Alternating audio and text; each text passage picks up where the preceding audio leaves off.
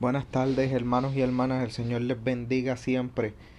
El fiel testigo, aquí estamos en otro episodio más del pregonero. Voy a tratar de que esta vez sí sea uno corto. Eh, como sabemos, y quiero hacer un paréntesis, eh, aquí en Puerto Rico estamos pasando por una circunstancia eh, que en otros países tal vez la están pasando, pero no tan directa como nosotros eh, aquí Puerto Rico es una democracia, no somos república. Y sabemos que, ¿verdad? Eh, el, grillo 19, eh, que, ¿verdad? Está haciendo sus estragos a nivel del mundo. yo que soy profesional les puedo decir que no hace los mismos estragos que una influenza o un micoplasma, que son flus de temporadas que, ¿verdad? Del tiempo frío y aquí, a pesar de que es un trópico, a veces se nos da eh, epidemias de influenza y de micoplasma, o ambos en combinación. Y vamos a ser real, la gente piensa que no, pero sí se muere mucha gente de eso. Y, y, y, el pueblo no lo sabe porque aquí pues ese tipo de información por alguna u otra razón, ¿verdad? No se libera, pero la gente no está pendiente. Lamentablemente nosotros los puertorriqueños somos muy pocos los que siempre estamos, ¿sabes? Si tú eres carpintero, pues tú vas a estar pendiente de todo lo que tenga que ver con, ¿verdad? Con, este, con tapicería, con, con madera y eso. Y, y, lo entiendo y lo comprendo, ¿verdad? Por, por un ejemplo, y si tú trabajas para la salud, pues tú vas a estar más pendiente de los temas de salud porque conoces y abundas más. Pero aquí nunca se ha creado lo que es la educación y la información en el sentido de que en la salud siempre es, eh, ¿verdad? Eh, etapa 1, etapa 2 y etapa 3. Etapa 1 es educación, eh, eh, ¿verdad? Para prevención. Etapa 2, pues tratamiento o acciones preventivas para evitar la condición. Y ya etapa 3, lamentablemente, padeces la condición, pues hay que tratarte. Cuando digo condición, cualquier tipo de condición. O sea, por un ejemplo, eh, educación y prevención sería en, en, buena alimentación. ¿Para qué? Para evitar un sinnúmero de condiciones, desde diabetes, eh, obesidad, X o Y. ¿Qué sucede? Lamentablemente, eh, Puerto Rico, a pesar de ser una democracia, llevamos un par de meses viviendo, pues, bajo lo que es órdenes administrativas si usted mira y se educa un poco en, ¿verdad? Busca lo que es la definición de una orden administrativa y en qué circunstancias se utiliza, usted se va a percatar que estar más de un año, creo que llevamos desde, sí, vamos para dos años, ¿qué nos queda? Eh, dos meses, dos meses y vamos a cumplir dos años, o sea que llevamos casi 20 meses, 20, 21 meses en en una dictadura, porque órdenes ejecutivas básicamente es un tipo de dictadura en donde se, se descentraliza lo que es el poder del gobierno en una democracia, porque la democracia se divide en el gobernador o el presidente, ¿verdad? Si lo comparamos con la de Estados Unidos, que es el líder. Pero ese líder tiene dos líderes más, que viene siendo el Senado con los representantes y la rama judicial. Por eso son tres ramas. Y de los tres, cuando se va a hacer una ley, por eso pasa primero que es por el Senado, lo aprueban, el gobernador le da su visto bueno o no, y la rama judicial es la que termina dando el fallo a favor hacia uno de los dos lados. Por eso es que siempre, en todas la la judicial no siempre va a ser el, el que va a el que va a ser la a romper la, la, el empate puede ser que la situación sea viceversa, sea la rama judicial junto con el gobernador los que están debatiendo algún punto y el, y el Senado es el que la, la ¿verdad? rompe el empate o, vice, o totalmente contrario, legislatura, ¿verdad? el Senado y, y, judicial versus y entonces el gobernador es el que hace el, el, el desempate. Eso no se está viendo en nuestra democracia y se está entrando a lo que es ya violentar el derecho de la constitución de cada ciudadano, ¿verdad? En la imposición. No estamos hablando de si te pones o no el medicamento, ¿verdad? Quiero ser bien claro y enfático en eso. Yo no estoy en contra de, de si la, ¿verdad? del medicamento. Eh, tengo mis opiniones personales y esas no las voy a vertir. Lo único que estoy en contra vorazmente es de la imposición obligatoria. Creo que vivimos el peor brote eh, al principio y estuvimos un mes encerrado en aislamiento y casi se erradica la infección. Yo entiendo que si se hubiese, eh, nos hubiésemos quedado un mes más, Puerto Rico hoy en día no tuviera eh, todos estos problemas y estos conflictos, inclusive estuviéramos viviendo en, nuestro, en nuestra isla tropical como de rutina, mucho antes de que el virus llegara como así como estábamos pero estar viviendo de, de, de orden ejecutiva en orden ejecutiva, básicamente lo que estoy, y esto es una perspectiva mía, ¿verdad? Pero lo que estoy viviendo es un dictador manejando nuestro país, haciéndolo a sus anchas, y más por el hecho de que, ¿verdad? Quien está en el poder ahora mismo es una persona que le respeto, ¿verdad? Porque tiene su, su juicio crítico como cualquier persona. Eh, conoce de las leyes, y, y, o sea, que es una persona que sabe, eh, pero si manipula las leyes a su conveniencia y no la conveniencia de cada ciudadano. Porque sí, tú tienes que ver el colectivo y velar por el colectivo. Pero si el colectivo de la isla, el 75%, el 70%, doesn't matter, no importa. Ese por ciento quiso ponerse el medicamento, ya estamos yo creo que todo el que está aquí escuchándome sabe que nosotros tenemos una promesa que, que si nosotros somos fiel y nosotros, ¿verdad? Que amamos a nuestro Padre Celestial y le creemos y sabemos que, ¿verdad? Viene su la segunda venida donde vamos a ser arrebatados y vamos a ir a morar con Él por las eternidades. Pero los que, ¿verdad? Hasta antes de que Él llegue, todo el que muere en Cristo muere teniendo convicción y fe de que va a morar con el Padre Celestial en el mañana, ¿verdad? En, una vez pasemos a la, a la, otra vida, como uno dice. Eh, que quiero, ¿verdad? Que, que quede claro que toda aquella persona que no desea, ¿verdad? Ponerse el medicamento y fallece y es cristiano, va a morir sabiendo que va a morar con el Padre Celestial y el que también esté con el medicamento y fallece, ¿verdad? Y fallece, también va a morir con el Padre Celestial. Yo entiendo que aquí lo que debemos romper son la misma discriminación entre nosotros como pueblo. Tenemos que romper ese corazón frío que se está formando entre nosotros. Esa separación entre nosotros, porque todos somos un pueblo, todos somos hijos, todos somos hijos del Padre Celestial. Hermanos, eh, siguiendo esta línea, les voy a compartir una lectura en la epístola del eh, apóstol San Pablo, Tito. Básicamente en Tito, eh,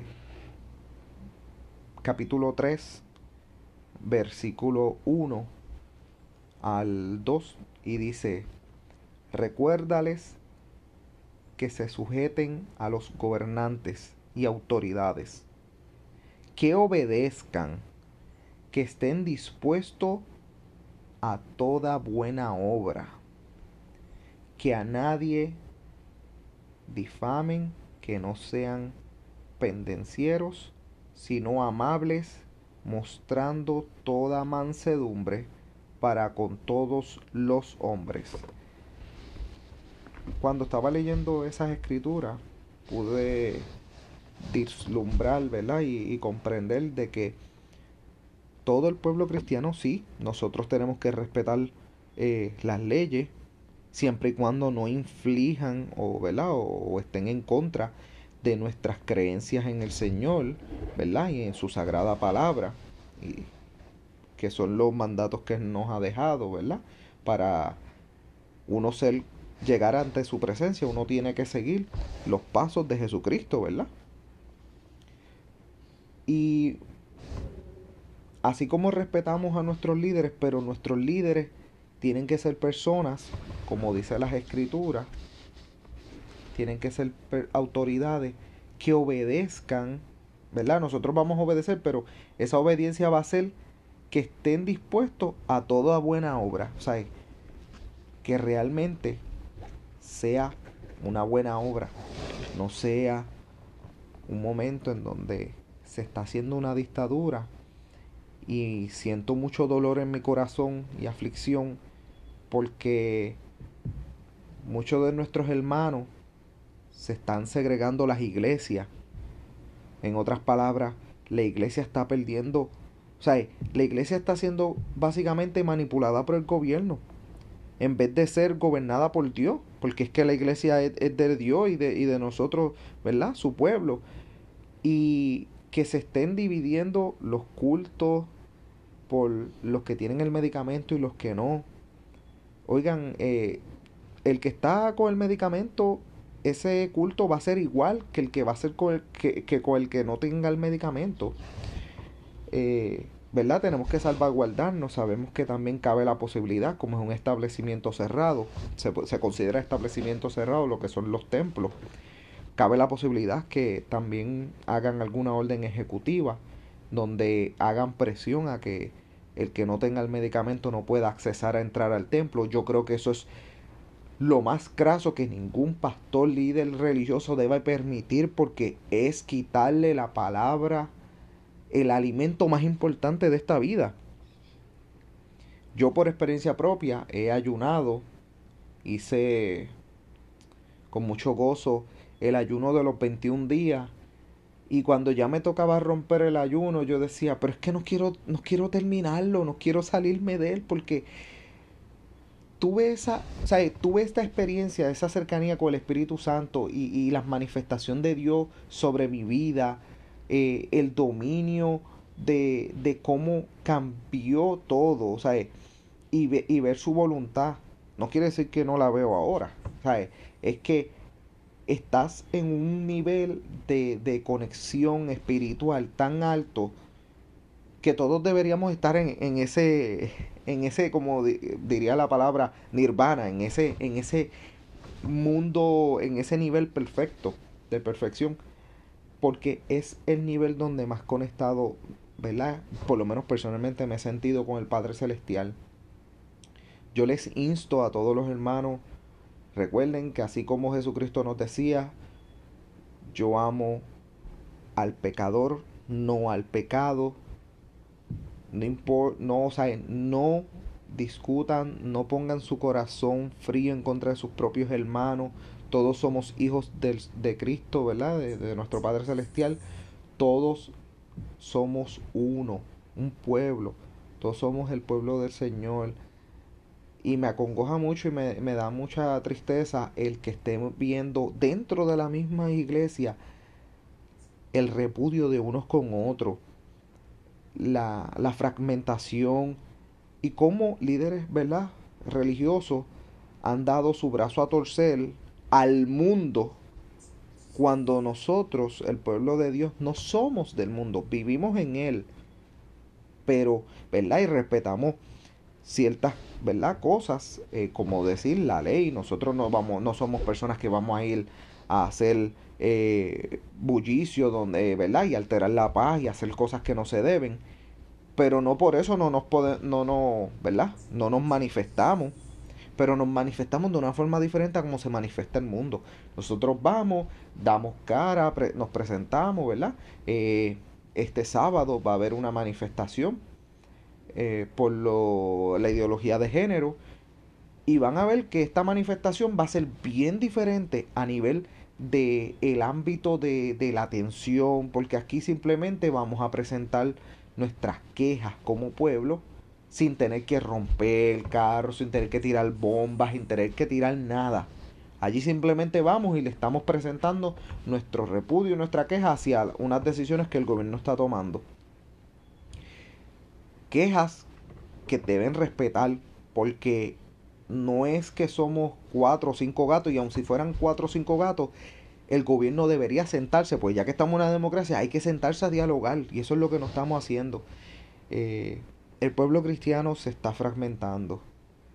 El mundo se va a fragmentar como él quiera porque el mundo es el mundo.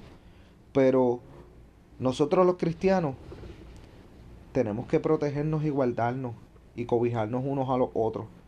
Porque en este momento es que se van a enfriar mucho más los corazones de muchos.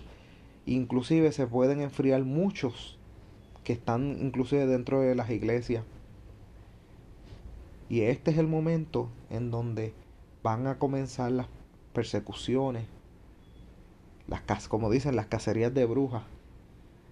Este es el momento como en el relato de Nego, cuando los tres jóvenes que los entran al, al horno de fuego, o como inclusive a Juan cuando lo tiraron en el caldero de aceite, o inclusive cuando le dieron veneno para tomar, que no pudieron matarlos porque, ¿verdad? El Señor puso su mano sobre ellos para que nada eh, le mortífero o nada de, de, nadie le pudiera hacer daño.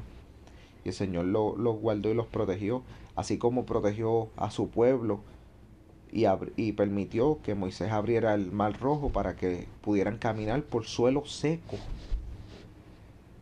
Y aún la gente ha perdido la fe, ha perdido la esperanza de que Jesucristo viene. Tal vez yo llegue a viejo y me muera y, no llegue a ver la, la, venida de Jesucristo, pero sé que cuando me muera voy a ir a verlo yo. Esa, esa es la convicción que yo tengo. Aquel que me esté escuchando, que esté en tribulación o duda, que todavía no tiene su corazón 100% al Padre Celestial dirigido, nunca se me va a olvidar una anécdota un maestro de la escuela superior de matemáticas, nunca se me va a olvidar su apellido, el maestro Zapata. Él había sobrevivido a cáncer de garganta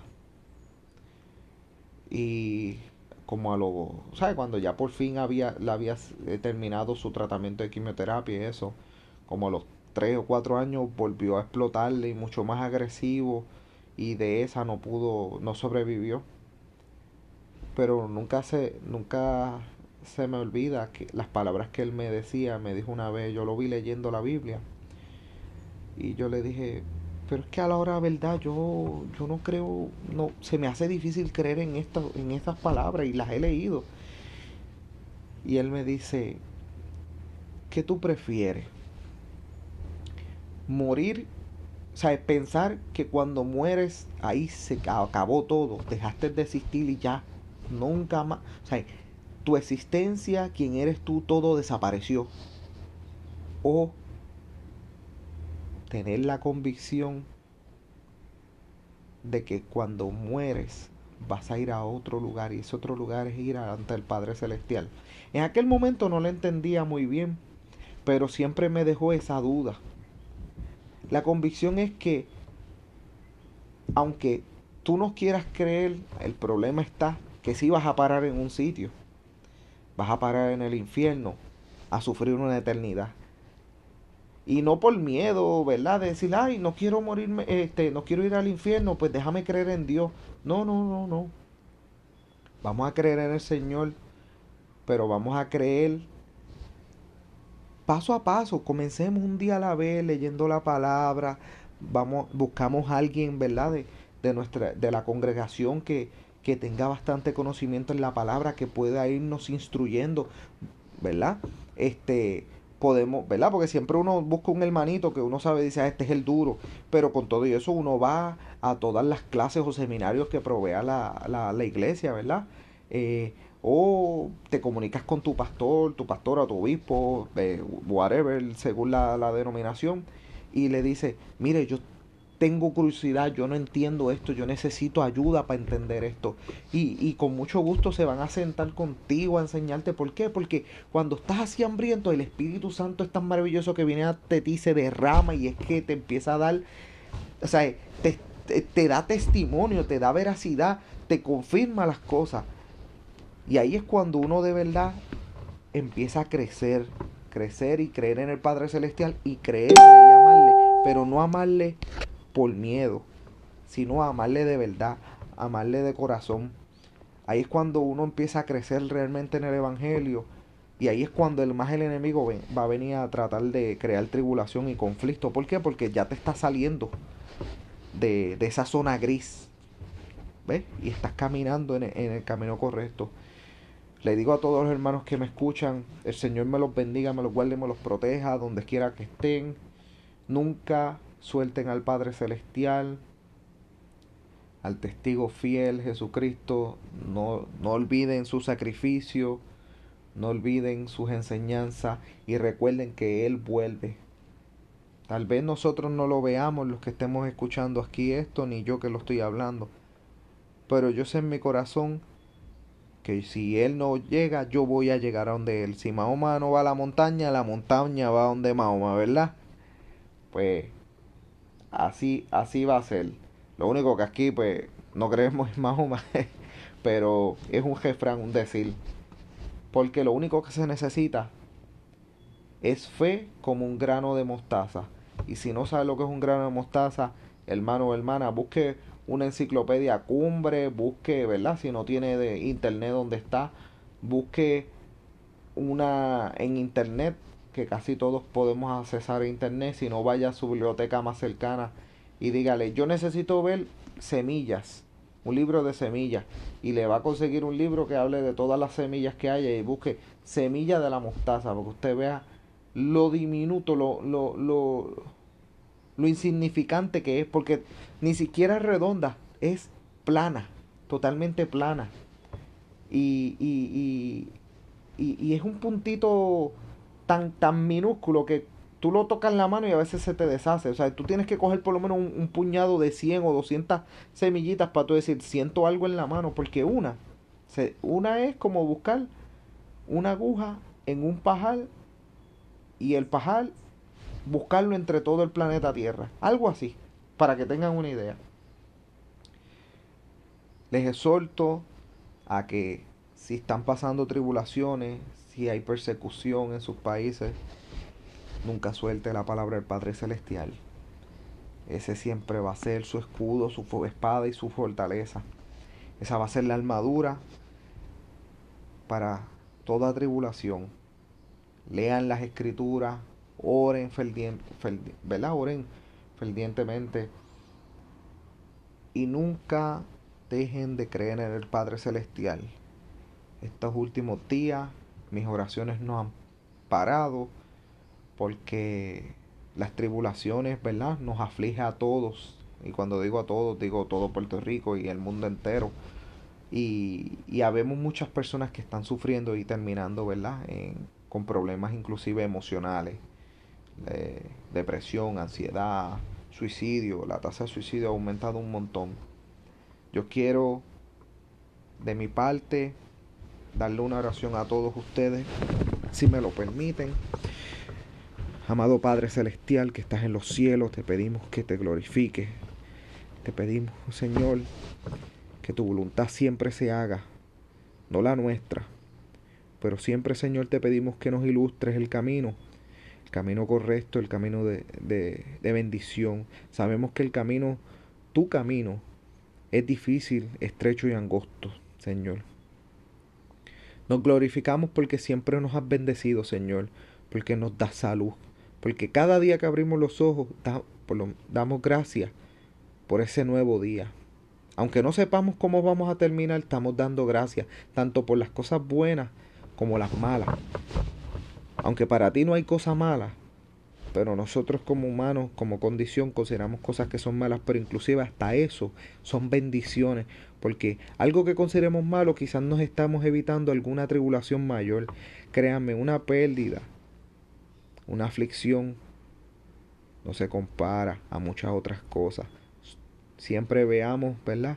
La enseñanza de nuestro Padre como una bendición. Padre, te damos gracias por otro día más. Te damos gracias porque estamos en pie de lucha. Porque muchos pensarán que somos pocos, pero somos muchos realmente. Y nuestra fe es más grande que nuestra propia carne.